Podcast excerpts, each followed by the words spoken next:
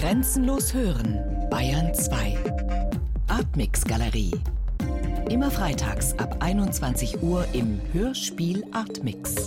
In Schaum erzählen obdachlose Drogenabhängige, verrückte Obdachlose, bettelnde Verrückte und normale Penner. Jedoch nicht, was man schon längst über diese Problematik zu wissen meint. Dieses Hörstück ist kein Sozialreport.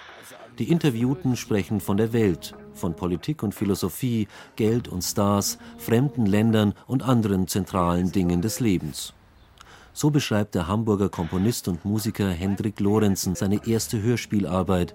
Im Interview erzählt Lorenzen nun von den nicht immer einfachen Vorarbeiten für sein Hörstück und gibt Auskunft über Funktion und Bedeutung des Hörspieltitels Schaum. Bei den Gesprächen äh, denkt man zuerst immer um sehr oberflächliche Dinge. Banale Sätze, Worthülsen, Sprachklischees. Und Schaum ist so ein Produkt, was so an der Oberfläche entsteht. Das Gegenteil vielleicht von Tiefe. Das war so meine erste Assoziation, die ich eigentlich hatte. Und dann kam noch diese Assoziation mit Abschaum. Und Titel sind ja immer irgendwas, äh, sollen ja eigentlich, oder ich denke, es ist nicht gut, wenn sie das Stück erklären, sondern mögliche Assoziationen anbieten, die dem Thema gerecht werden. Und das war, glaube ich, äh, der Grund, es so zu nennen. Bei welchen Gelegenheiten sind denn diese Gespräche entstanden, die jetzt die Grundlage des Hörspiels bilden? Na, ich bin halt über den Zeitraum von einem Jahr des Öfteren durch die Hamburger Innenstadt gefahren und habe mir Gesprächspartner gesucht. Immer mit dem Wunsch auch, dass ein längeres Gespräch entsteht. Also keine typischen Schnellschussgespräche zu führen, sondern bis hin zu fast einer Stunde mich mit denen unterhalten zu können. Waren die denn noch alle immer sofort einverstanden? Den ersten Menschen, den ich angesprochen habe, der hat erstmal gleich zu mir gesagt, er hätte nichts zu sagen und ich soll ihn in Ruhe lassen. Das hat mich dann erstmal zwei Monate wieder lahmgelegt. Aber danach ging es eigentlich immer relativ einfach. Waren diese Gespräche dann sehr intensiv? Ja, zum größten Teil ja. Also sie haben eigentlich durchschnittlich immer zwischen 20 und 40 Minuten gedauert. Und äh, ich glaube, es ist mir gelungen, das Gefühl zu vermitteln, dass mich auch tatsächlich alles interessiert und dass es nicht darum geht, jetzt äh, rein über Obdachlosenproblematik oder äh, ähnliches zu sprechen, sondern dass eigentlich alles von äh, Politik, Uwe Seeler bis hin zu Fernsehen und Träumen von fernen Ländern oder wie auch immer für mich interessant sind und es interessant ist, darüber zu sprechen.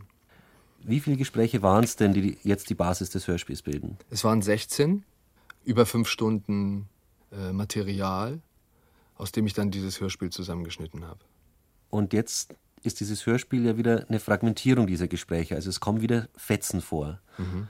Knüpft es an an diese ursprüngliche Idee, sozusagen diese Faszination beim Mithören, auch jetzt beim Hörspielhörer wieder zu wecken?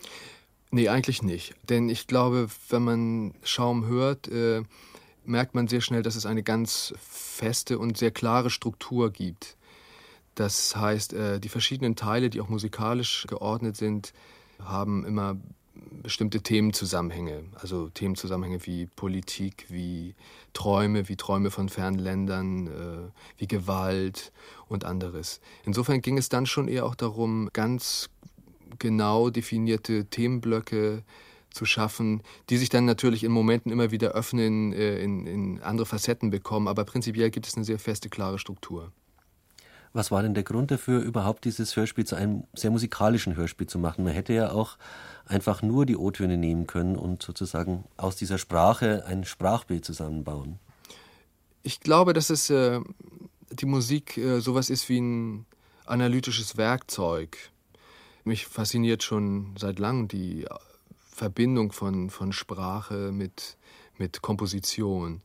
Äh, ich glaube aber, dass in diesem Fall tatsächlich äh, die Musik dazu beiträgt, äh, bestimmte Dinge herauszuarbeiten und zu verstärken, sowohl in der Gestaltung der, der, der Rhythmik, der Zusammenhänge, wie natürlich auch in, in was, was atmosphärische Gestaltung angeht.